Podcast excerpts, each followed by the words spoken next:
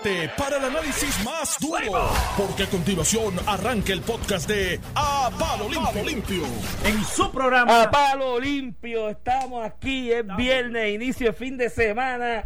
Ya huele a weekend largo. Ah, no, largo. largo. Viernes de Guayavera. Y, y todo el Y mundo en viernes de Guayavera. Guayavera. La mente maestra, Elvira, Normando, que ver la Iván. foto, la voy a subir Súbela, súbela, El súbela. viernes de Guayavera, Y la voy a taggear a resaltando la elegancia ustedes. caribeña. Ustedes tienen sus cuentas de. Sí, sí, en Twitter, en, en Twitter en Facebook. en Instagram Facebook. No, Instagram No, no, no, tengo. Instagram Instagram, ¿No tiene Instagram es todavía, que Ramón? eso, eso es como para ti, para ponerse fotos sexy y cosas así, no para mí. Sí, ¿Tú vas a hacer un OnlyFans? No, no, no, ¿Quién no, te no, dijo no. que lo iba a hacer? ¿Quién te dijo que no lo hizo? Ya. no lo necesito. Ay, padre. Eso Bueno, vamos a hablar de noticias importantes que están circulando en todo Puerto Rico, temas, ¿verdad?, de interés y que obviamente pues lleva la atención. Primero, paneles de analistas aquí quiero traer sobre la mesa porque esto es de vital importancia para el país. ¿Qué reacción le merita la separación de J-Lo y Alex Rodríguez? Bueno, que eso es la crónica de una muerte denunciada. Mira, que este, yo soy fanático de Jennifer López. y Salió yo ganando. también. ¿Salió ganando? Sí. Sí, En esa sí. transacción salió ganando. De seguro. ¡Ah! Ah, Yo, yo, Pero tengo- económicamente ya está muy bien Sí, también. pero él es un paquete de grandes ligas. Ok, Sí, ok. sí. Es un paquete grande. Pero ah, paquete de- sí. mira, pero yo, yo tengo una apuesta con, con, con un amigo de, Se le de robó, hace le, años. le robó los chavos a los Yankees por mucho tiempo. Sí, Sí, sí, por sí. eso te digo que es un paquete de grandes ligas. Y, y le enseñó a Stanton cómo hacerlo también. Sí. Este, yo le, yo, yo le tengo una apuesta con un amigo de que antes de que termine esta década, del 2020 al 2030, J Lo y Mark Anthony van a volver. Y van a reenganchar en su relación. Esos dos seres se, se Se nota aman. que se aman. Sí, eso. Se nota ¿Y que ¿Están se los dos solteros ahora mismo? Yo no sé, Marc ¿Cómo llegamos a pero este Marc tema? Anthony mañana mismo está soltero. ¿Cómo? Sí, sí, él es- No, y ellos se nota. Oye, hay una esta y no me lucía, digo, ella es actriz y qué sé yo, y él ha hecho sus bolitos de actuación, pero no me sonaba actuación. En un concierto, un evento que hubo, que se encontraron y habían periodistas, o hubo en la parte de la gente, ese amor que se notaba ahí entre esos dos seres humanos que tienen dos hijos. En En común. común, by the way, se notaba de lejos. Eso va a. Lo que pasa es que Mark en aquella época era un hombre libre por ahí, pero ya, ya Y llega sigue, una etapa pero ya yo creo que ya tiene ¿Cómo, que, que cómo llegamos a este tema? No, dejar el me niño, el Peter Pan en la, en la casa y... por Ahora, eso- eh, ya pasando a la revista de entretenimiento y farándula, pasamos a la de- Ahora vamos a las los noticias. deportes. Bueno, Mira, este, hay insatisfacción con la orden ejecutiva. Eh, hay de todos lados. Hay de, de Sí. los de que están a favor y en contra. No, yo hay un poquito a favor. económicos en contra. Mira, Normando, Y gente en- cuando, cuando, cuando el gobierno decidió abrir las escuelas, ¿cuánta gente estaba a favor? Eh, muy pocas. Y cuando la abrieron, ¿cuánta gente estaba a favor? Todas. Mm, Sí, mu- much menos. De hecho, hasta, menos, menos hasta- opositores que... hasta los maestros estaban contentos con, la con la apertura. Lo que te quiero decir es que eh, sé que es una decisión difícil desde el punto de vista del gobierno, porque la presión política, evidentemente, de todos los sectores es fuerte. Te tengo que reconocer que a mí me gusta una administración que sea así, que independientemente de la presión política, tome su determinación. No es una posición simpática y aún así se hicieron restricciones porque se bajó 30% la parte de los restaurantes. ¿Qué, qué pretendíamos? ¿Que cerráramos a Puerto Rico de nuevo? Yo ¿Quién- creo que había mucho, no tal vez un lockdown, ¿Y qué más? Dime. pero ¿qué? yo por lo que he hablado, al- Sí, sí, que está el todo el tiempo. Mira lo que dicen, no, pero debieron como que cejar los domingos. ¿Te acuerdas del Sí, invento sí, aquel de sí. Wanda? Sí, sí. Que los domingos cejados y, y las playas cejadas. y-. Mira, Que los sábados se lo- aglomera más gente en el- los sitios. cerrar el el domingo significa que la gente iba a ir al supermercado de los sitios el sábado Ah, y el lunes. atropellado, Eso lo vivimos ya. Eso no es eso no es una invención nueva. Ya lo hicieron la pasada administración cuando que lo Yo hizo y no y no funcionó. Yo tengo cuestión con los porque es que no hay nada que diga que a las 10 y 10. a el menos que se a menos que me digas que vamos a hacer un lockdown, lo otro que puedes hacer es reducir la capacidad. O la cerramos toda o reducimos la capacidad. Y él escogió por reducir la capacidad. Yo no escucho a mucha gente a favor del lockdown total. O sea, es más, yo no escuchaba a nadie. No, nadie. eh, hablar del lock- lockdown total. Pues si es más restrictiva y no vas a hacer un lockdown total, ¿qué vas a hacer? sí, sí. Dime qué vas a hacer, lo que se Lo que hizo. pasa es que. Ahora, y, y creo que ayer se adelantó un poco también. Yo creo donde tenemos que poner todos nuestros nuestros esfuerzos es en el aeropuerto. Aquí se está hablando de un montón de variantes que todavía no conocemos, con el efecto de las vacunas y por dónde esas variantes llegan a Puerto Rico, que ya se registró un caso de Sudáfrica en Puerto Rico, en el área metropolitana, por el aeropuerto. ¿Qué vamos a hacer con el aeropuerto? La prueba La- en la mano, la prueba a la mano. Si tú no, yo soy de los que digo, tú no me llegas con una prueba a la mano, papá. Te montas y te montas y te vas. No, y es así, mira, y por si acaso. O te eh, multo. y eso está validado. Eh, mi hija pasó aquí el, periodo navideño, ¿no? Yo, la universidad le dio libre desde el Día de Acción de Gracia el día antes hasta febrero para evitar. Y ella tuvo que para entrar a Nueva York, llevar una prueba negativa con un periodo de 72 horas antes, que me acuerdo que tuvo problemas para conseguirla en aquel momento. Y ella se montó en el avión en Puerto Rico con el estrés, porque le prometieron que le iba a llegar el email en horas de la mañana, con el estrés de que si no entraba el email De la prueba. para ella poder mostrar la prueba cuando aterrizara allá y fuera a tomar el relevo del avión que iba a tomar, eh, no pudiera entrar y tuviera que regresar. Ella se fue con ese estrés y se fue. Claro, Yo tuvo la comparto- suerte que en el vuelo le llegó la prueba y enseñó la prueba. Y eso tenemos que reforzarlo aquí en Puerto Rico. No tienes prueba, mira, lo lamento. Fíjate, yo, yo apostaba a que había una gran probabilidad de que el gobierno terminara cediendo a lo que es la presión pública, la misma presión pública que en algún momento dijo que no hicieran una juramentación porque iban a haber miles de casos de contagios, no hubo casos. Los mismos que decían que las elecciones había que mirarlas y las posponíamos, las primarias, se hicieron y no, no pasó, eh, ¿verdad? Eh, lo que todo el mundo o mucha gente pronosticaba, una cató, un desastre un desastre. Lo mismo con el inicio de clase. Y, y en ese sentido, yo creo que el temple, ¿verdad? De que voy a mantener las cosas, voy a hacer unos tweets. eh, Es que eh, así es que es esto. Estos son pequeños ajustes. ajustes. Ajustas y aflojas en distintas áreas. Esto es la única forma. creo que aunque Hay- simpática, no es simpático hoy, está todo el mundo pidiendo pidiendo sangre, escucha a otros diciendo que vuelva Wanda Vázquez. Mira, a mí Pues, me. pues, no, lo he escuchado. Yo creo que ha llegado el momento de salir de esta cabina Mira. y continuar de su charla por la Muy radio. bien. Mira, en la, en, en, a mí me enseñó un gran maestro que tuve en la Universidad de Puerto Rico, en la Facultad de Derecho, que me dijo, cuando te tiran de, de la izquierda y te tiran de la derecha de manera simultánea, vas bien. Y aquí hay dos grupos de interés, esencialmente en este tema de la pandemia, los que apuestan a mayor libertad y mayor liberalidad por el aspecto económico y demás, y los que apuestan a mayores restricciones por las visiones salubristas algunos y otras politiqueras, porque hay unas, Sí, eh, sí, sí, unas sí, visiones se combina siempre, eso es normal. detrás. Y si te y si, y si a una orden ejecutiva le tiran los de un lado y los del otro, va bien. La Mira. orden ejecutiva, porque como nadie Sí, está. El mira. problema hubiese sido que uno de los grupos estuviese contento y el otro y, y, y, alguna- completamente y algunas veces el asunto de, ¿verdad? de política partidista o el asunto en contra o la oposición viene hasta de adentro. Fíjate que eh, eh, Carlos Mellados ayer sale, eh, eh, tanto Carlos Mellado como el gobernador, sale enfocando, mira, déjate el cheque. Déjate el cheque, lo cambiamos. este salen criticando, eh, sale Carlos Mellado y el mismo gobernador hablando de de el problema con, con las reuniones familiares que hay que tenemos que reforzar porque los brotes, la mayoría de los brotes vienen del 52% y eso es una realidad objetiva.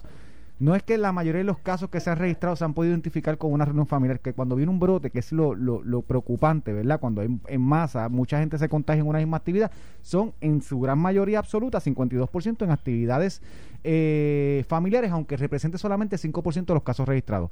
Pues sale de inmediato el sistema este de rastreo municipal, que tú sabes que está creado eh, originalmente por, por, por eh, Fabiola Cruz, que todo el mundo sabe, viene del municipio de, de Villalba, de trabajar para el alcalde en un puesto de confianza, del alcalde popular en Villalba, La tabla, la tabla de Excel. y que sustituye la tabla de Excel, y que la sustituye Jonaica, ¿verdad? La que todo el mundo pedía de que esta era, que a su vez hizo campaña con el alcalde de Utuado en el Partido Popular. Este, eso, eso, eso, eso es una realidad objetiva. Sí, sí, sí. Punto. Y todo tiene derecho, Y a, derecho su- a ello tiene. a su actividad política como, la Pero hago, yo- como la hago yo. Pero obviamente Pero- tiene, tiene, tiene una mentalidad política pero pero creada. no y la ves y lo vi estos días la ves cuando Carlos Mellado sale diciendo aquí tenemos que tener cuidado correctamente con las reuniones familiares vamos a cuidarnos porque ahí no está el policía ahí no está el que el del, del departamento de salud eso es dentro de la casa y salen ellas a decir las dos tanto el sistema de rastreo municipal que es una institución financiada y dependencia del departamento de salud que es lo que yo digo que es pantalones. Y sale desde, desde el Lefil también Fabiola Cruz que se había retirado de su gesta para estudiar medicina. La sacaron del, de, su, de su gestión de la sacaron de, de su entre clase y clase sacó un break para salir un media media tour cuestionando de que era falso que el- en, las, en, las en las reuniones familiares era que teníamos el problema porque solamente solamente representaba el 5% entonces cuando ¿Y yo de dónde sale esa data? cuando yo eh, como la recogen ellos porque Ah, igual y, es y data y esa data es confiable porque Eso es lo que quiero que porque hablemos. una persona que le da COVID, tú rastrearlo, a menos que sea que, No. que tuviste con un familiar cercano, tú rastrearlo dónde lo cogió es un poquito complicado. O sea, ¿quién adjudica dónde fue que se contagió? Yo no, yo no, yo no soy salubrista, no soy epidemiólogo, no soy médico, no, pero, pero, mi preparación académica formal está basada en una base científica, valga la redundancia, está fundamentada en una base científica. Ah, que la base científica de las ciencias sociales, mucha gente dice que no es ciencia, que son las ciencias duras, es un debate eterno que tendremos, pero es una base científica, eh, el fundamento es científico. Y vuelvo y repito, sin ser epidemiólogo ni nada por el estilo. Mi problema con el sistema de rastreo municipal en Puerto Rico es que los rastreos municipales que se dieron en otras áreas del, del mundo, específicamente en Sudamérica, Chile fue de los pioneros en esto, el concepto de rastreo municipal era persona que dio positivo, llegas donde él inmediatamente, lo entrevistas, estableces cuáles fueron sus relaciones y contactos en las últimas 72 horas, eh, básicamente, los identificas y caes arriba a donde están esas personas que te contactó el entrevistado para hacerle pruebas de inmediato o ponerlos en observación o en cuarentena por un periodo de tiempo en, eh, eh, en algún tipo de, restricción domiciliaria supervisada directamente por las entidades municipales que son las más cerca para que esa persona no ande por ahí eh, contaminando, infectando a otros, ¿no? Contagiando a otros. Esa era la base de eso. Aquí en Puerto Rico, el sistema de gestión municipal como que se centra mucho en el asunto de llevar la data y la estadística y decir que es aquí o es allá. ¿Cuál es el problema que yo veo? Y que me corrijan y me puede llamar la, la, la, la, la epidemióloga Fabiola Cruz y me corrige si yo estoy equivocado en eso. Pero por lo que me han contado gente que han sido entrevistados, el problema es que el sistema de rastreo municipal y la data que está levantando, ¿tú sabes de qué depende, Ramón? De que la persona a la que estás entrevistando te diga la verdad.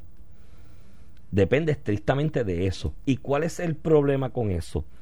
Que la persona cuando la entrevistas no te va a decir, es que tuve un bebé en la casa de mi tía, que estuvimos allí toda la familia, como 30. No te va a decir, es que tuvimos un cumpleaños de unos familiares porque no quieren quedar mal en entrevista. ¿Qué es lo que te dicen? Ay, yo fui al restaurante tal, porque ir a un restaurante es algo que pues más o menos se establece estuve en el shopping center tal y, y, tú no puedes depender de eso. Iván, si tú le preguntas a una persona contagiada o no, dime lo que tú hiciste en los pasados cinco días. Va a haber un restaurante, va a haber un shopping, porque la gente tiene que comprar en el supermercado. Porque y te va a ocultar el sitio, te va a ocultar actividades. Iván, el hecho de que en los pasados cinco días todo el mundo, el que se contagie y no toca un restaurante, no significa que fue en el restaurante. Que fue en el restaurante. que fue en el pero mira, pero saca eso a un lado. Pues, eh, para eso están los epidemiólogos y pues yo respeto las estadísticas y sus profesiones salir desde dentro del, del, departamento y de afuera después de haberte ido para estudiar medicina porque no, ¿verdad? Porque no podías con la carga con tu profesión. Con, un contrato de 10 mil mensuales estudiando también, había lo, tiempo. Lo hizo, lo hizo. Pues parece que ahora se complicó la cosa, no le gustaba tanto el departamento de salud ahora y arrancó. Y, eso se le respeta. Yo tomé decisiones así también para estudiar. Uno deja oportunidades de trabajo para uno estudiar. Eso, eso, se, eso se le respeta. Pero que utilice esos espacios para hacer un ataque directo a la administración, pues es lo que yo digo. También tienes que tener cuidado con lo que son las agendas políticas de algunos sectores y están ahí vinculados y retratados y pues que sigan para adelante. Así lo hicieron, así lo hicieron con la apertura de escuelas, así lo hicieron con la juramentación del gobernador, que sacaban informes que no debían abrir. Estas, estas mismas divisiones del Departamento de Salud, que la financia el Departamento de Salud para que estén sacando estadísticas para desestabilizar lo que es su gestión. Toda esta gente este, que las ves por ahí gritando. Lo mismo dijeron anteriormente que no hicieran las elecciones, que no hicieran los cierres de campaña. Que, y literalmente, eh, consistentemente, todo fue un éxito y seguían bajando los casos. En el París de caracoles. Viven de crear la histeria. Yo siempre he dicho, en, los, en los tiempos de huracanes, que tú ves los meteorólogos, que están todo el día en el, están todo el año en el bullpen, o sea, están todo el día en el bench y cuando llega los años, la época de huracanes, a, esto, una hoja hace así, viene un huracán y nos va a llevar a todos, porque obviamente es su momento de show. y ahora mismito, esta gente depende, y muchos medios también, de crear la histeria. Mira, aquí esto va a haber una catombe, aquí. Miren, miren las noticias a nivel nacional, para que ustedes eh, comparen que algunas veces lo que estamos creando a nivel local es una histeria que no refleja la la del mundo. yo estoy viendo Texas. ¿Tú, has visto Texas en, la vida en países desarrollados con el nivel de vacunación que tiene Puerto Rico? es otra historia. Entonces, pues hay unos medios y unas personas que dependen de que haya una histeria para que los llamen, para salir en el, en el, en el, en el televisión, para que lo llame la radio, para salir en, la, en la prensa escrita. ¿Tú has visto, tú has visto la vida que se está llevando en Texas? Ahora con el deporte, que específicamente con el béisbol. Allá tiraron la, digo que yo creo que una responsabilidad, ya eso, yo, no lo llevaría ya, pero ya hasta las mascarillas tiraron y, y, y, se han mantenido en un paso eh, de reducción, como ha ocurrido en otras jurisdicciones de los Estados Unidos. Entonces, ese ejemplo no es el que ponemos aquí con videos y hacemos referencia, ponemos el de España. Que España e Italia, ¿te acuerdas de España e Italia en aquella histeria que se creó aquí? Porque nos copiamos, o sea, somos americanos por unas cosas, pero para otras no Eh, en Estados Unidos, un sistema basado en las libertades individuales se fue muy cuidadoso, estado por estado, en cuanto a las restricciones, ¿no? Y incluso yo recuerdo al gobernador Andrew Cuomo en algún momento que le hablaban de poner un lockdown así, tipo el de Puerto Rico. Le decía, mira, tengo que ser responsable porque yo no sé si constitucionalmente, o sea, legalmente yo puedo hacer eso y otros gobernadores, ¿no?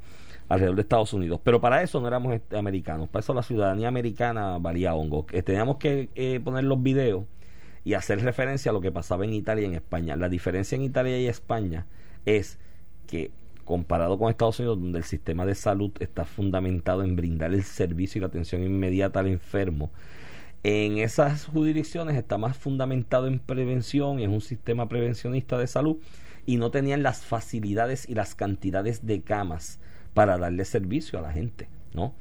En Estados Unidos, a excepción de Nueva York y algún otro sitio que tuvieron, bueno, y Nueva York fue el epicentro en algún momento del asunto del contagio, que tuvies, tuvieron esa limitación de espacio por la cantidad que hubo. En el resto de los 49, 48 estados, esas imágenes y esa estampa dantesca que se ponía de Nueva York y se pintaba de Nueva York comparándola con Italia y España, que fueron los otros dos frentes grandes de contagio en el mundo, por razones obvias, tiene que ver con la cantidad de inmigración o la cantidad de turismo eh, de Asia Pacífico que se movía, y específicamente de una región como Luján industrializada, que hay chavitos de, lo, de la gente para la turistiel, y esas eran las tres áreas donde mayores turistas en esa época, cercana al área a, a, Navidad y Año Nuevo, el Año Nuevo nuestro, ¿no? y el Año Nuevo chino también que más adelante pues eran donde más viajaban, Nueva York, España, Italia, el norte de Italia específicamente, y esas fueron las áreas más impactadas. Esas estampas no las vimos en, los otros estados, Ramón. Y, y por te repito, ¿por, qué miramos a lo y no miramos, por ejemplo, Texas? Que la cosa, ah, se está contagiando gente, sí. Está falleciendo gente, lamentablemente. Pero pues, no es tampoco como que se perdió el control de la capacidad y la obligación del Estado de brindarle servicio y, tener la facilidad. Y si miramos las estadísticas, Puerto Rico a nivel de Estados Unidos está entre las últimas cinco jurisdicciones con casos de contagios por cápita. O sea, somos de las mejores jurisdicciones que ha mantenido los niveles eh, del COVID. Y esto es todo esto es todo crear una histeria, Iván, punto. Hay unas políticas detrás. Sí, claro. Y no, políticas y también de, de negocios, de rating. hay muchos medios que dependen, ¿verdad?, de que tú creas la historia y la gente se pega al televisión, a la televisor. Yo recuerdo cuando esto se declaró el lockdown, la gente debía pegar al televisor, a la radio. Entonces, mucha gente pues utiliza esto para crear este tipo de historia. Eso fue parte de la estrategia de Wanda Vázquez, que no ella no, no vio la estrategia electoral. Ella no visualizó que de la misma manera en que limitabas el movimiento a todo el mundo, tenías a todo el mundo consumiendo televisión y cuando salieron aquellas vistas de las pruebas COVID, la novela de, de, la tarde de toda esa semana fueron las vistas de las pruebas. y, pues, y, me, me escribe un amigo con toda la razón. Toda persona que trabaja, por lo menos, va una vez al día, cada dos días a un restaurante a comer. Sí, porque está en la calle. Está en la calle. Entonces, el hecho de que esa persona se contagie no quiere decir que lo actuó en el, en el restaurante o en el centro comercial o, o, en su centro de trabajo.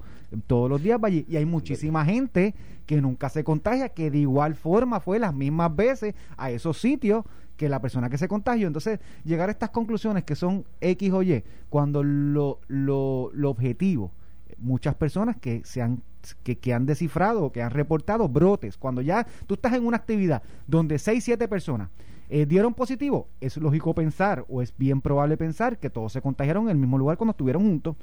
Y ahí, en esos casos que son objetivos, con data, 52% de las, de, la, de las veces que se contagian así son precisamente en actividades familiares. Y por eso el enfoque debe ser que tenemos que cuidar no solamente como salimos en público, con las actividades que hacemos dentro de la casa donde no entran los inspectores de salud ni la policía de Puerto Rico. Y todo el mundo te va a decir que fue al restaurante en el centro comercial porque es socialmente aceptable y no luces mal, no te van a decir la verdad cuando los entrevistas. ¿Cuánta gente del pari aquel de Caracoles donde bañar, nadaron en sus propios fluidos corporales? Eh, ¿cuántos de esos, pregúntale el sistema de rastreo municipal, cuántos de esos levantaron la mano y dijeron, se me pegó en caracoles?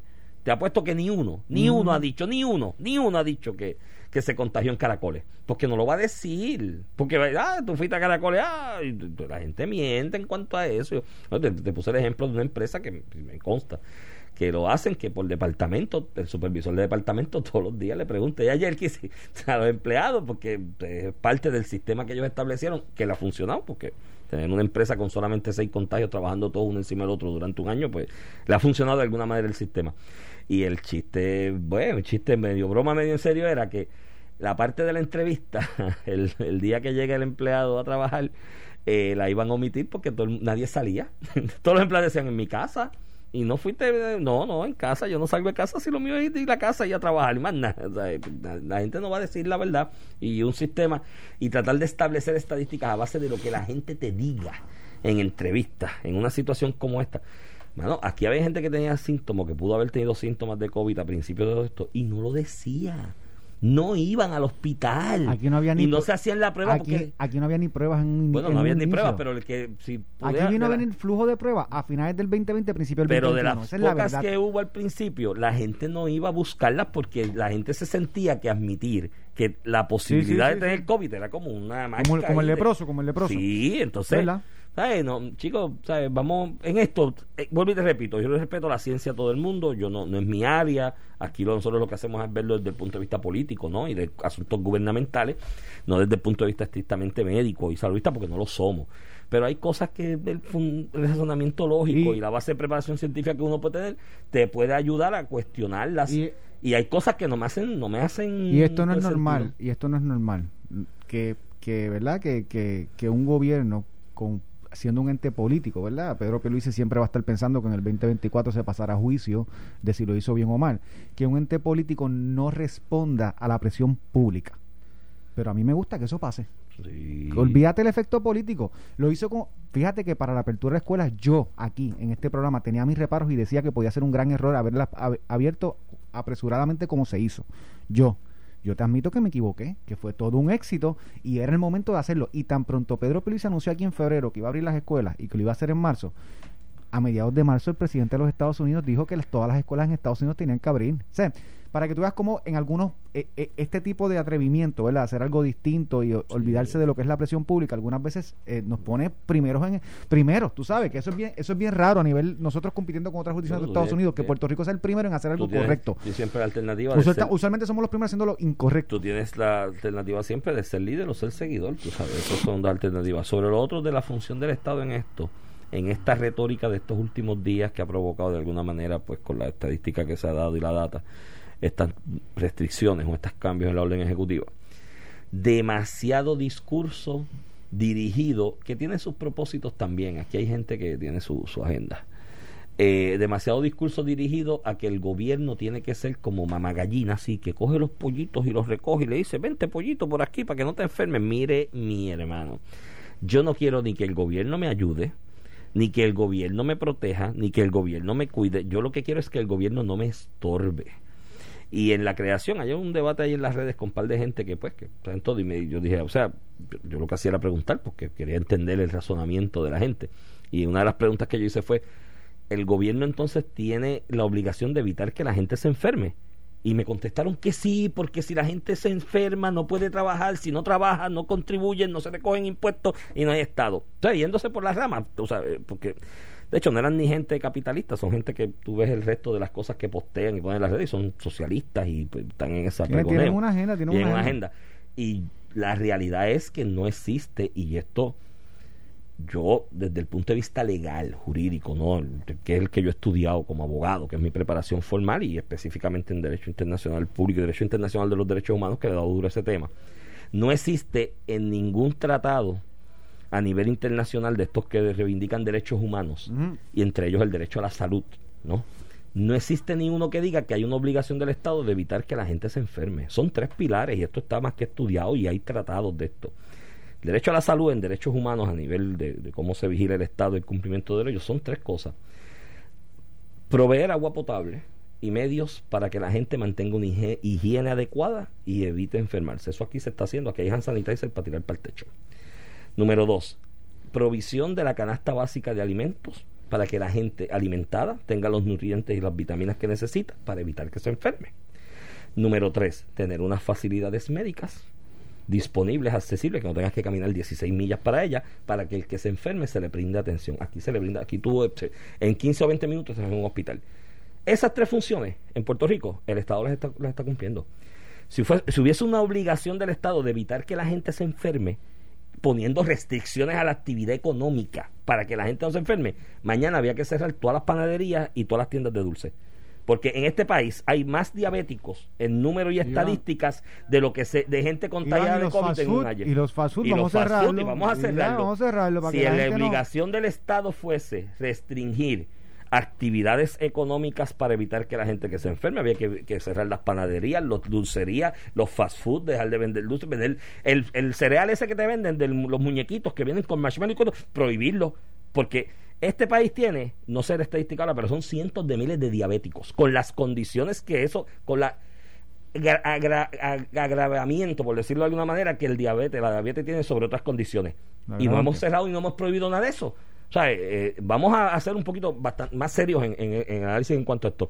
Vamos a la pausa y cuando regresemos, cogemos, hay otros temas por ahí pendientes en el pipeline, suspendieron las vistas de estatus, están buscando a Kamala Harris, aparece en un cartón de leche, se busca a Kamala Harris en Estados Unidos, no habla del tema inmigratorio y tengo una deuda con unos radioescuchas que le iba a conseguir una fuente bibliográfica sobre una expresión así al lo loco que yo hice la semana pasada de que los taínos en verdad no existieron pues algunos me escribieron que le consiguiera información tengo la ficha bibliográfica de los escritos y los ensayos de un distinguido arqueólogo en Puerto Rico que, que pueden Muy buscar información para al. Estás escuchando el podcast de A Palo Limpio de Noti1630. De regreso aquí a Palo Limpio por el Noti 1630, edición de hoy, viernes 16 de abril del 2021, viernes de Guayavera, y por ahí está Elvira con su Guayavera Mira, azul. eh, ahorita Normando, Normando si nos está escuchando, avance y sube la foto para que la gente la Sí, vea. eran dos ca- la de Mira, que Alvira la subió en Facebook. Y la de Normando, Este, Alvira tiene una, una guayabera azulita tan linda. pero ese es azul oscuro. es azul- Está bien, pero es azul. La, mía- Blue, azul, la mía es azul clarito. Sí, la de Ramón es azul palma. Sí. Pero- La de Ramón. Después de, la, de con esa guayabera hacen una bandera de la palma. Mira, y la, la mente maestra también se tiró la suya verdecita. Y la verde, verdecita. como turquesa, como turquesa. Esa es como verde menta. Como verde menta. Sí, está bonita también. Vega Oye, Baja- pe- mira, en Vega Baja ahí me enseñaron cinco colores. Ajá. Azul, rojo, amarillo, blanco y negro. Se acabaron los colores. Eso No. de, de, de verde monte, verde... Sí, hay verdecito verde, pero eh, Treche, la de mente maestra, yo, yo quiero una de las de mente maestra. Ese color está bonito.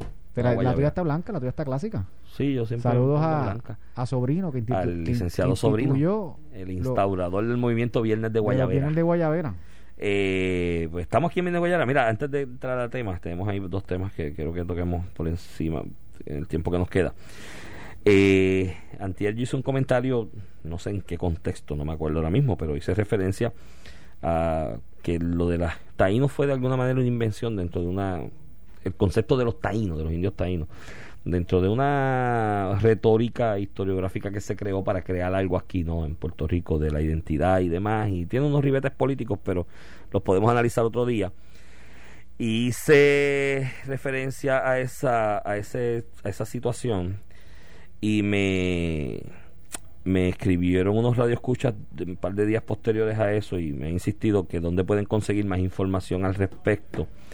Y yo les voy a recomendar que busquen los artículos del profesor Reniel Rodríguez Ramos. Reniel Rodríguez Ramos, catedrático en la Universidad de, Utuado, de Puerto Rico, recinto de Utuado, que lleva toda la vida estudiando estos temas, es un arqueólogo reconocido, eh, una persona con una, eh, tiene una, tiene una una maestría en antropología de en en Texas, posee un doctorado y postdoctorado en Leiden en Holanda, estudiado en Yale también, de hecho, gente relacionada a él me comentan, creo, estoy casi seguro fue Yale, que el decano se- de antropología se retira y lo recomienda a él, pero para que sea el decano. En Yale y un, puerto- un puertorriqueño del que nos sentimos orgullosos y él dijo, no, mira, yo estoy estudiando mi tema aquí y le ha dedicado años a este tema del origen de los indígenas que estuvieron aquí en estas tierras previamente tiene una ventaja que no tenía Ricardo Alegría en su época, que es el uso de, qui- de la ciencia, del químico, el carbono 14, que te ayuda a, a poder distinguir entre épocas de Entre los hallazgos y demás. Y tiene varios artículos aquí, por ejemplo, por en- sobre este ese tema específico. Eh, tiene uno aquí, y si lo puedo ver porque estoy medio ciego y estas letras son chiquitas. eh, hay un artículo del 2008 de, de él que se llama From the Guanajabatei to the Archive of Puerto Rico, the Non-Evident Evidence, que eh, habla sobre el tema, el de los más recientes, Rethinking Time in Caribbean Archaeology in Island Shores Distant Past, archaeological, archae- archaeological and biological approaches from the to the pre-Columbian settle- settle- settlements of the Caribbean. Así que por ahí pueden ir, busquen, yo creo que sí, buscan en, en, en, en los distintos plataformas que, que se venden libros y demás, o en plataformas donde se publican artículos académicos, si buscan bajo Reniel Rodríguez Ramos pueden conseguir y leer sobre esto. Yo he tenido la oportunidad de leer algunos de ellos y tuve la oportunidad de ver una charla de él en una de las universidades aquí en Puerto Rico sobre el tema y es verdaderamente fascinante lo que él ha estudiado y lo que... De hecho, hay un, un un estudio de él también y unos artículos sobre la existencia de lo que llamaban las piedras del padre algo, que por allá en Yabucó, Guayanilla, que eran unas escrituras que tenían cierta similitud con escritura de una de las diez tribus de Israel, esas que hablaba la Biblia, que se encontraron alegadamente aquí en Puerto Rico y unos naturales criollos puertorriqueños se las dieron a este sacerdote y están ahora muchas de ellas en, en museos de París y de Holanda y él ha hecho un estudio al respecto también y sobre las Bueno, comparaciones pues, bien interesantes. Sí, no, no, no, yo me siento muy orgulloso Tiene de que este ser un trabajo bien sacrificado. Yo no, Tiene, y tiene que no, gustarte y te- vivir. no me llama la atención para nada. Y que te hagan acercamiento para estar en una de las grandes universidades del mundo y tú digas, no, pero si el tema que yo estudio es aquí en Puerto Rico, estoy aquí voy todos a los días en clase, esto. voy a hacerlo. Voy a, voy a Eh, es admirable y produce mucho, escribe mucho también. Mira, eh, están buscando a Kamala Harris. Bueno, vamos a hablar de eso al final. Vamos a hablar primero de la vista de estatus que se suspendió la segunda había, sesión. había una segunda sesión el martes y a mí me estuvo raro que la convocaran para el martes por el solo por el simple hecho de que Grijalva, ¿verdad? Que es el presidente de la comisión en la Cámara de Representantes Federal,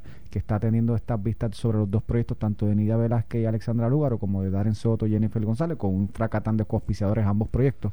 Eh, me había extrañado porque si Grijalva en la vista pasada al final eh, solicita al Departamento de Justicia o anuncia que va a solicitar o que solicitó al Departamento de Justicia que evaluara desde el punto de vista constitucional ambas medidas pues hacer una vista el martes sin ese análisis pues me parecía prematuro, ¿verdad? Si tú vas a invitar más gente para que discuta, eh, sería bueno, ¿verdad? Que se discutiera o con el Departamento de Justicia allí o eh, sobre la opinión que el Departamento de Justicia emita sobre este tema. Yo pues eh, tengo mi... tengo no, no sé lo que concluirá el Departamento de Justicia. Yo creo que a nivel jurídico está muy atado. Eh, reconocerá que pues el gobierno de Puerto Rico eh, puede, el ¿verdad? el el- el estatus en Puerto Rico se puede mantener en uno territorial como lo ha, como ha pasado desde el 52 para acá, digo de siempre desde que llegaron los americanos en, en la, en la Constitución la Constitución lo que hace es darle un poquito de autonomía dentro de esos poderes plenarios del Congreso pero siempre va a ser bajo los poderes plenarios del Congreso este podrá darnos la libre asociación como ha hecho con otras jurisdicciones de los Estados Unidos o podrá darnos la independencia o la estadidad como ha hecho también con otras jurisdicciones eh, de los Estados Unidos. Pero a nivel jurídico no creo que el Departamento de Justicia eh, pueda eh, eh, cambiar lo que lo que ha sido las pistas hasta el momento eh, aunque sí creo que podrían mantener la misma posición del, de la administración de Trump, de que y obviamente el, Partido Popular tendrá alguna fuerza en la administración de, de Joe Biden, eh, que no, no tenían el Partido Republicano necesariamente, de que haga una expresión de que un, un, un proceso para autodeterminarse debe incluir el estatus actual territorial, que desde el punto de vista eh, práctico, me, yo creo que ya los puertorriqueños rechazaron Sí, sí. ese tipo de Y si, y si hay, que bregar, si hay que bregar con el problema del estatus, pues quiere decir que el actual pues, tiene un problema. Ajá, ¿Cómo ajá. vas a poner el problema? Pero podría ser eso. Lo que te- a lo que yo quiero llevar con esto es que el, el- no sé, el- el- la opinión del Departamento de Justicia podría darle un aire a la posición institucional del Partido Popular encabezado por el por el presidente eh, del partido y presidente del Senado, el senador José Luis Dalmau. Eh, versus y de Tatito, que es el que está dando la no, pelea. No, versus la posición de Tatito y Aníbal Acevedo Vila, que la opción debe ser no territorial y no colonial, que es distinto. Ahí es que está la fisura. Y yo creo que el- la intervención del Departamento de Justicia podría inclinarse a apoyar más la posición de José Luis Dalmau, que mientras no esté el ELA del Partido Popular representado en esos procesos, no es un proceso eh, válido o justo. Yo creo que, digo, yo creo que la estrategia de Aníbal y Tatito la respaldó y se montó en ella, hábilmente fue y estuvo allí con Nidia y pues, yo creo que Tatito está haciendo base para ser candidato a comisionado residente del Partido Popular en el 2024 y es una buena estrategia, tú vas allí y dices estoy aquí donde, donde es, ¿me entiendes?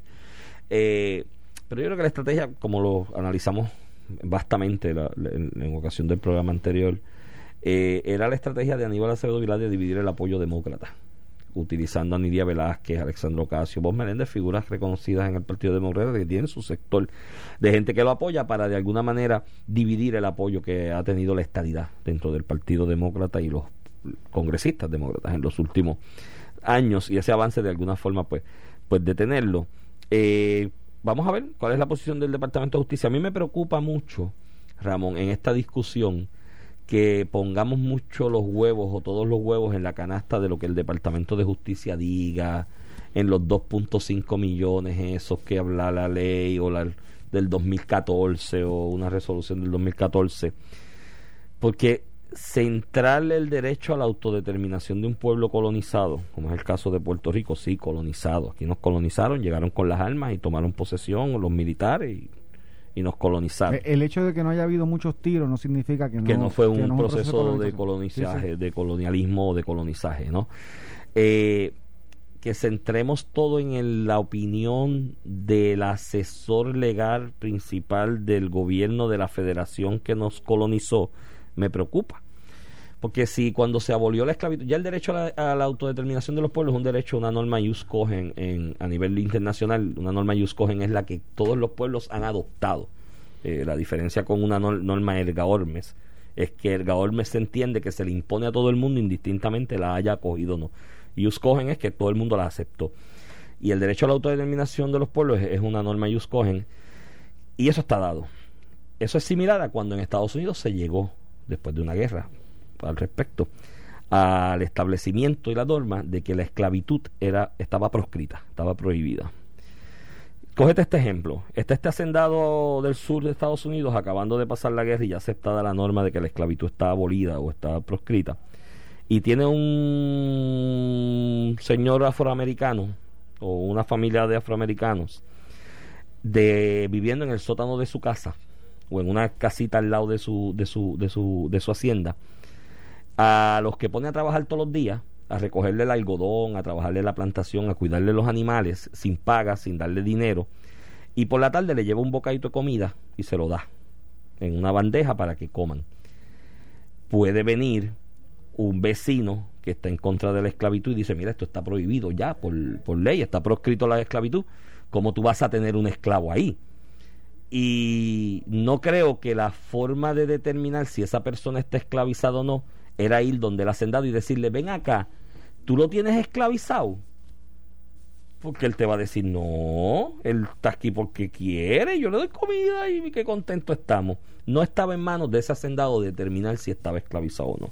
Hubo una guerra civil en Estados Unidos precisamente por eso. Por eso mismo, yo no creo que en una situación, o sea, es, en una imposición colonial de un ente federalista como Estados Unidos, descansar en que el propio asesor legal de Estados Unidos determine si somos colonia o no somos colonia o cuál es una vía legítima de descolonización, no creo que sea algo que debe estar exclusivamente en manos de ellos. Yo, no creo que es una cuestión de una vía solamente, yo creo que pues hay que, que conocer el pensar de mucha gente, incluyendo los congresistas, pero yo creo que es importante que traigas al gobierno federal como parte, ¿verdad?, del, del análisis de la medida, porque al final del día, en medidas como la estadidad, como la libre asociación, eh, parten de la premisa que vas a necesitar que tienes que necesitar el, ¿verdad? la admisión o la aceptación de la otra parte. Así que, eh, ¿cómo es la estadía y cómo es la liberación bajo tu constitución? Porque si no es bajo tu constitución, ni el territorio, ni la libre asociación, ni la constitución, ni, ni la estadidad, bajo tu constitución no cabe lo que se está discutiendo, pues ¿para qué estamos hablando de eso? Yo creo que es importante el tema constitucional de esta fórmula cómo, o estos proyectos, cómo constitucionalmente eh, eh, se tratan a nivel del gobierno, del Ejecutivo, del gobierno federal. Y yo creo que es importante tener esa posición. La estadidad ya tú no tienes problema con eso, porque los ejercicios de Hawái y Alaska demuestran, y ya están avalados por la comunidad internacional, demuestran que sí era posible un pueblo constitucionalmente hablando puede, puedes integrarlo a la federación a pesar de que tú lo habías colonizado anteriormente. Eso está ya y, el territorio también en el eh, ha sido avalado por todas las decisiones del Tribunal Supremo de los Estados Unidos de hecho defendido por el gobierno de Donald Trump en el caso específico eh, de Sánchez Valle.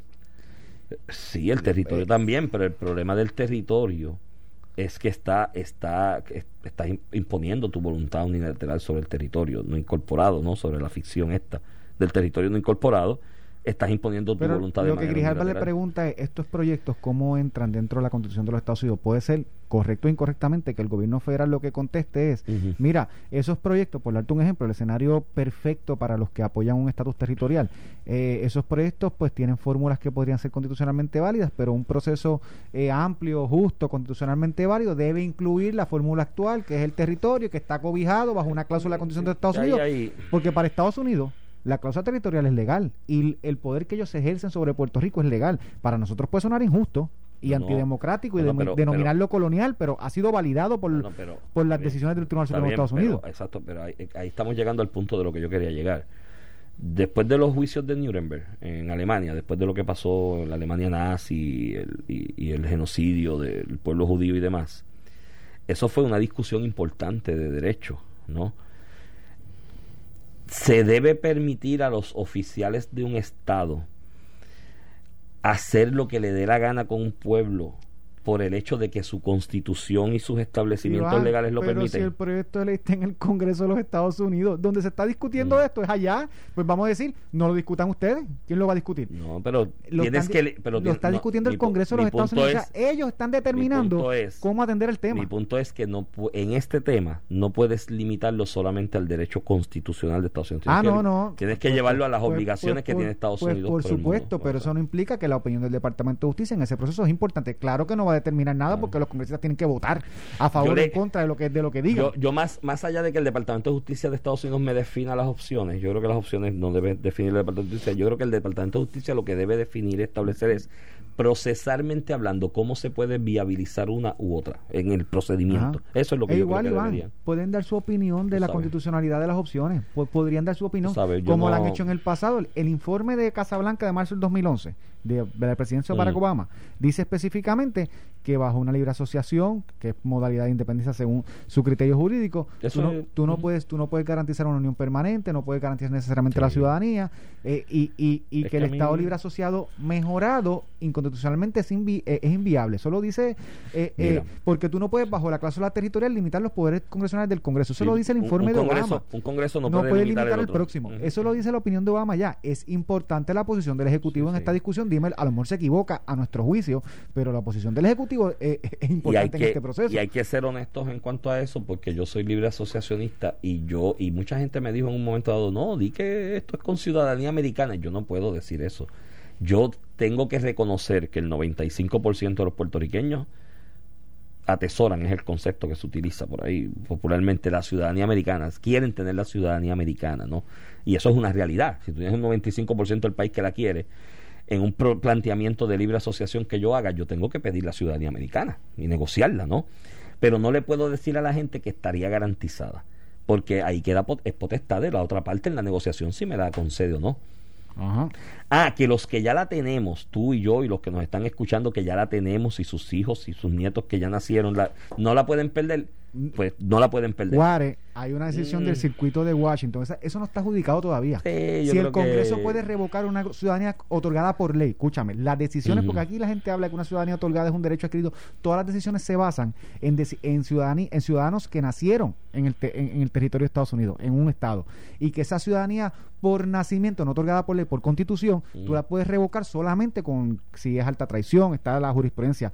Pero en el caso específico, y esto se examinó en el caso de Samoa, estoy casi seguro que fue Samoa, en un circuito en Washington, D.C. dijo, en un full no, no estamos decidiendo que, legisla- que por legislación yo puedo variar esos otorgados. Cuando los casos estos de que damos la ciudadanía por, Por nacimiento eso, como sí, en Puerto sí. Rico, eso no está decidido. No, no, no. Podría decidirse, Pero haría sentido que decidan que no la puedes quitar. Eh, hay no una creo que Estados Unidos, jurisprudencia que si no creo que Estados Unidos se meta en esa pelea. Pero cuare, papá, porque eso no está decidido. hay jurisprudencia que, que puede, puede dirigirnos razonablemente inferir que, que no la perderíamos. Pero lo que yo quiero decir es que yo no le puedo decir a la gente que estaría así de por sí dada. Es posible que me digan que no. Y yo tendría que venir con mi proyecto de libre asociación y decirle, mira, no me van a dar la ciudadanía americana. Ah, pero logré negociar libre tránsito. Que los puertorriqueños podemos ir libremente a Estados Unidos y los que Estados Unidos pueden ir Por ejemplo, ¿no? Podemos negociar reciprocidad de reconocimiento de ciudadanía. El Chi- Chile y República Dominicana. El dominicano que se monta en un avión mañana y va a Chile, entra a Chile con todos los privilegios y derechos y prerrogativas del ciudadano chileno y viceversa. Y eso se da en el mundo, ¿no? pero lo que yo te quiero decir es que hay que ser honesto intelectualmente con eso. En esa honestidad intelectual te tengo que decir también que sí, la, ley, la ciudadanía de Puerto Rico es por ley. Aunque yo creo que los que ya tenemos, y es mi, te- mi te- teoría jurídica, que los que ya la tenemos no la, no nos la pueden quitar, sí pueden eliminar la ley que la otorgó y las generaciones futuras, hoy, hoy, esto hoy, en el estatus actual, puedes decir, mira, de, de- de la aprobación de esta ley en adelante, se acabó. Que el puertorriqueño que nazca en la, en la colonia nuestra, en el territorio nuestro, sea ciudadano. Eso puede pasar, no hay nada pasar. que lo impida. Así que, nos vamos ya. Se nos quedó Kamala Harris, que está perdida, no quiere hablar de inmigración. Le asignaron a hablar de, lo- de la inmigración, pero Eso no son, lo que está pasando ahora con hay los- un cartón de leche que dice se busca. lo que, está, lo que está pasando con los inmigrantes ya no son jaulas. No, ahora son centros de servicio a los niños inmigrantes. Bueno, con eso nos despedimos. Pásenla bien en el fin de semana y disfruten el resto del viernes de Guayabera, que por ahí viene sin miedo. Esto fue el podcast de A, A- Palo Limpio de Noti1630. Dale play a tu podcast favorito a través de Apple Podcasts, Spotify, Google Podcasts, Stitcher y notiuno.com.